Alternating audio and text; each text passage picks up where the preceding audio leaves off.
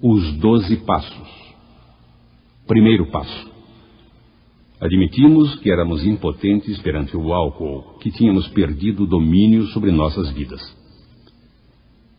Quem se dispõe a admitir a derrota completa? Quase ninguém, é claro. Todos os instintos naturais gritam contra a ideia da impotência pessoal. É verdadeiramente terrível admitir que, com o copo na mão, temos convertido nossas mentes numa tal obsessão pelo beber destrutivo que somente um ato da providência pode removê-la. Nenhuma outra forma de falência é igual a esta. O álcool, transformado em voraz credor, nos esvazia de toda a autossuficiência e toda vontade de resistir às suas exigências. Uma vez que aceitamos este fato nu e cru, nossa falência como seres humanos está completa. Porém, ao ingressar em AA, logo encaramos essa humilhação absoluta de uma maneira bem diferente. Percebemos que somente através da derrota total é que somos capazes de dar os primeiros passos em direção à libertação e ao poder.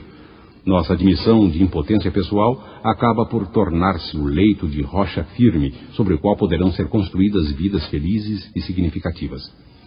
Sabemos que pouca coisa de bom advirá a qualquer alcoólico que se torne membro de AA sem aceitar sua devastadora debilidade e todas as suas consequências. Até que se humilhe desta forma, sua sobriedade, se a tiver, será precária. Da felicidade verdadeira nada conhecerá. Comprovado, sem sombra de dúvida, por uma longa experiência, este é um dos fatos de vida de AA. O princípio de que não encontraremos qualquer força duradoura sem que antes admitamos a derrota completa é a raiz principal da qual germinou e floresceu nossa irmandade toda. Inicialmente, ao sermos desafiados a admitir a derrota, a maioria de nós se revoltou. Havíamos nos aproximado de AA esperando ser ensinados a ter autoconfiança. Então nos disseram que no tocante ao álcool de nada nos serviria a autoconfiança. Aliás, era um empecilho total.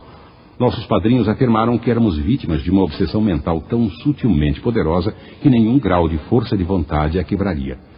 Não era possível, disseram, a quebra pessoal desta obsessão pela vontade desamparada.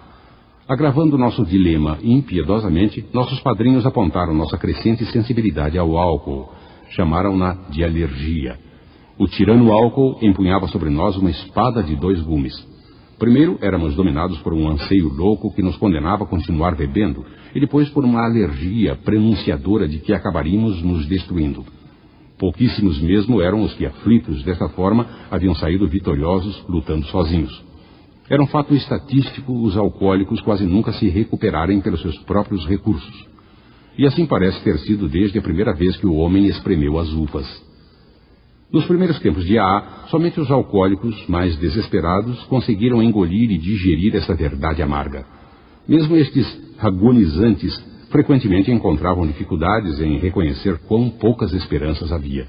Contudo, alguns o reconheceram e, tendo se agarrado aos princípios de Iaá com o mesmo fervor dos que estão se afogando e se agarram ao salva-vidas, quase que invariavelmente se tornaram sóbrios. É por isso que a primeira edição do livro Alcoólicos Anônimos, publicado quando éramos poucos membros, tratava somente de casos desesperados. Muitos alcoólicos menos desesperados experimentavam AA, mas não eram bem-sucedidos porque não podiam admitir a sua impotência. É com imensa satisfação que podemos afirmar que, com o passar dos anos, isso mudou. Os alcoólicos que ainda mantinham sua saúde, suas famílias, seus empregos e até dois carros na garagem, começaram a reconhecer seu alcoolismo. Ao crescer esta tendência, uniram-se a eles muitos alcoólicos jovens que mal passavam de alcoólicos em potencial. Evitaram os últimos dez ou quinze anos de puro inferno pelo qual nós outros havíamos passado.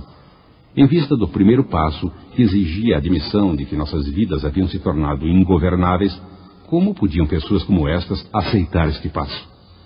Obviamente era necessário elevar o fundo que nós outros havíamos atingido para o ponto em que esse fundo os atingisse.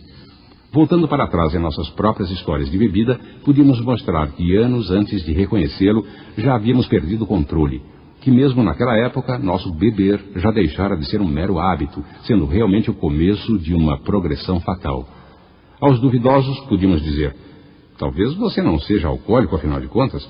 Por que não tenta seguir bebendo controladamente, lembrando-se sempre do que lhe temos dito a respeito do alcoolismo?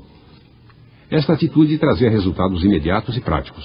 Então descobriu-se que, quando um alcoólico plantava na mente de outro a ideia da natureza verdadeira da enfermidade, este outro jamais seria o mesmo outra vez. Após cada bebedeira, diria a si mesmo: Talvez esses AAs tenham razão. Depois de algumas experiências semelhantes e frequentemente anos antes do começo das dificuldades extremas, ele voltaria a nós convencido. Havia atingido o fundo do seu poço tanto quanto nós. A própria bebida havia se tornado nossa melhor advogada. Por que insistir tanto em que todo AA precisa, antes de mais nada, chegar ao fundo do poço? A resposta é que poucas pessoas praticarão sinceramente o programa de AA, a não ser que tenham atingido o fundo, pois praticar os restantes 11 passos de AA requer a adoção de atitudes e ações que quase nenhum alcoólico que ainda esteja bebendo sonharia adotar. Quem se dispõe a ser rigorosamente honesto e tolerante? Quem se dispõe a confessar suas falhas a um outro e a fazer reparação pelos danos causados? Quem se interessa, ao mínimo, por um poder superior, ou menos ainda por meditação e oração?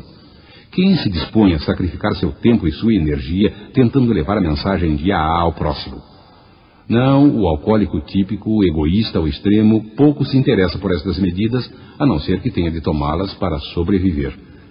Sob a chicotada do alcoolismo, somos impelidos ao AA e ali descobrimos a fatalidade de nossa situação. Nessa hora, e somente nessa hora, é que nos tornamos tão receptivos a sermos convencidos e tão dispostos a escutar como os que se encontram à beira da morte. Prontificamos-nos a fazer qualquer coisa que nos livre da obsessão impiedosa.